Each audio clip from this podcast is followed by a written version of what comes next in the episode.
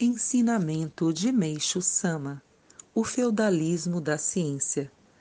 Recentemente tem se difundido junto ao público que os resultados do Jorei da nossa igreja são incomparavelmente superiores aos da medicina moderna.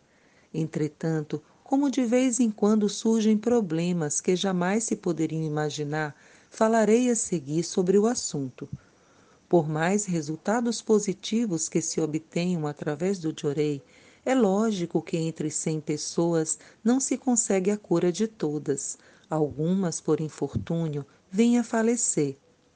Indivíduos que não aceitam o nosso método aproveitam-se disso para poder criar problemas ou transformam um caso imediatamente como se estivessem à espreita em manchetes de jornais, o que já é do conhecimento de todos.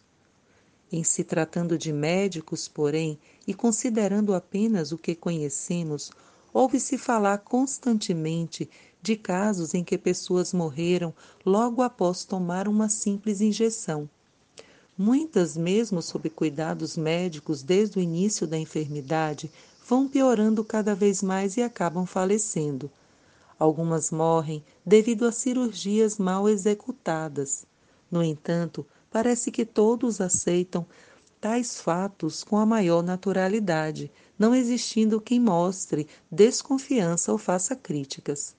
Às vezes, um parente próximo da vítima, no auge da indignação, quer denunciá-los, mas após ouvir de terceiros que é difícil chegar-se a uma solução, normalmente acaba desistindo do seu propósito.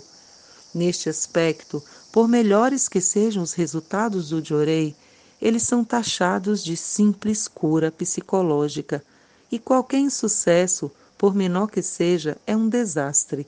Somos criticados e injuriados. Eis a situação extrema a que chegou a crendice na medicina. Evidentemente, tamanho despropósito não começou hoje. Desde a antiguidade, registram-se inúmeros exemplos de sofrimentos que podem ser considerados como predestino dos que nos antecederam. Analisemos então por que estão ocorrendo fatos tão ilógicos numa sociedade avançada como a atual. Primeiramente, do ponto de vista do Estado, vimos que ele toma a ciência material como condição fundamental para a resolução de todos os problemas taxando de superstição quase tudo o que não pertence a essa esfera científica. Entretanto, por mais avançada que seja, a ciência não é onipotente. Sendo assim, é natural que haja muita coisa que ela não consiga resolver. Mas o mais estranho de tudo é que as pessoas não se conscientizam disso.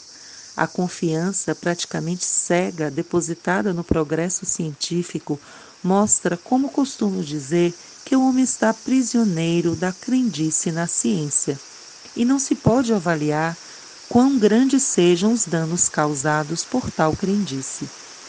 Os mais marcantes são os erros da medicina, os quais as pessoas não percebem devido a uma crença profundamente enraizada que as leva a considerá-la como o um único meio de curar as doenças, não dando a menor atenção a outras terapias que apresentam maravilhosos resultados, sendo, portanto, úteis à sociedade. Em poucas palavras, poderíamos dizer que o Japão atual é um país de extremado feudalismo científico.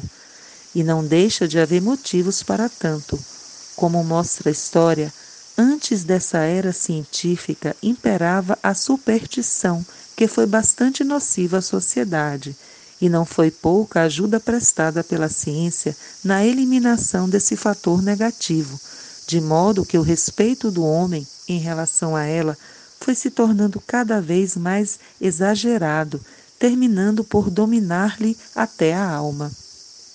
Conforme já dissemos, mesmo acreditando-se que a ciência resolve tudo, como na realidade não é possível obter a cura das doenças através da medicina, cresce então a dúvida e, abandonando-a, recorre-se às religiões tradicionais, em busca pelo menos de tranquilidade espiritual. Entretanto, Não se sentindo satisfeitas, as pessoas acabam procurando uma religião nova. Nessa procura, chegam até nós. Eu falei em feudalismo científico.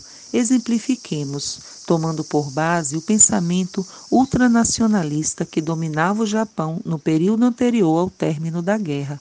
Naquela época, o nacionalismo e a fidelidade ao imperador eram considerados como a mais elevada moral. Se por acaso alguém exaltasse a democracia, era preso imediatamente. Acontecimentos como estes ainda estão nítidos na minha memória. Da mesma forma, o homem moderno respeita a ciência como a moral máxima. Consequentemente, a nossa proposição é atacada e repudiada, como a democracia o foi em tempos passados. Jornal EICO, número 149, em 26 de março de 1952, retirado do livro A Verdadeira Saúde Revelada por Deus.